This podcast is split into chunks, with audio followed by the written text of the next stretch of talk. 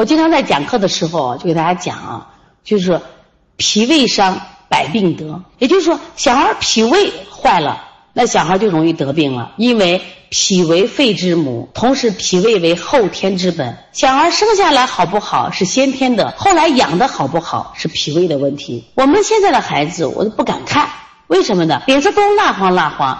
在昨天我们调理中心接了一个宝宝，我给爸爸说这样一句话，我说：“爸爸呀。”我说你这个孩子啊，是我临床这么多年接到的脸色最差的孩子。我们另一个推拿师说：“王老师，我倒觉得这个孩子这个脸色像一个老人，快说到这个生命终结上，脸色孩子有多差？脸色蜡黄蜡黄，关键那个黑眼圈那个黑眼圈还不是一般那种黑，就发的那种青。呀，我说觉得怎么得成这样的情况？都是我们过度喂养的结果。所以说脾胃的问题啊，找家长。”就孩子，我觉着太小，他吃什么，吃多少不由他决定，往往都是我们家长做决定。特别是在吃了一才吃一些我们家长自认为有营养的东西，像我们的鲍鱼、海参、燕窝，还有我们的大闸蟹。哦，总觉得他鱼虾，总总觉得孩子要爱吃的时候，给孩子多吃点，是错的啊。所以说，小儿脾胃好了，百病不生。那下来呢，我就给大家谈谈小儿脾胃的推拿方法。对于一些妈妈来说啊，我就给你推荐摩腹。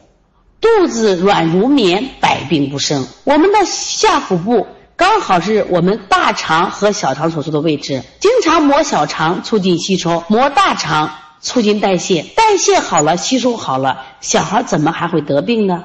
在这个摩腹中，我们在临床中，我们也研究了邦尼康全息模腹八法。那么根据这八步呢，那我们推拿的效果会更好。孩子脾胃增强了，孩子的体质好了，哎，发现他也不敏感了，他也不太容易咳嗽了。所以这就是摩腹的。所以我们临床中啊，我们一般三十分钟推拿，我们在摩腹上至少在十五分钟。这是我们非常关键的一个步骤，说必须摩腹，因为只有摩腹才能让孩子的肠胃吸收平衡均衡，效果会更好一些啊。所以说，我们一些同行，我不知道你是用什么样的方法，我也希望。呃，可以把摩腹加上，你的临床效果会更好的很多啊。另外就是个捏脊，捏脊我们知道是健脾和胃的好方法啊。所以说，妈妈把捏脊的手法也比较好学，可以学一下。我们邦尼康也有我们的扶阳捏脊疗法。如果呢是西安的朋友啊，可以在二十八号，我们每月二十八号是对妈妈的免费推拿日，你们可以过来来学习我们的。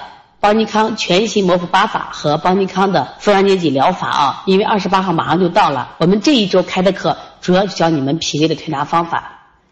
报名的话可以联系我们的帮小编啊。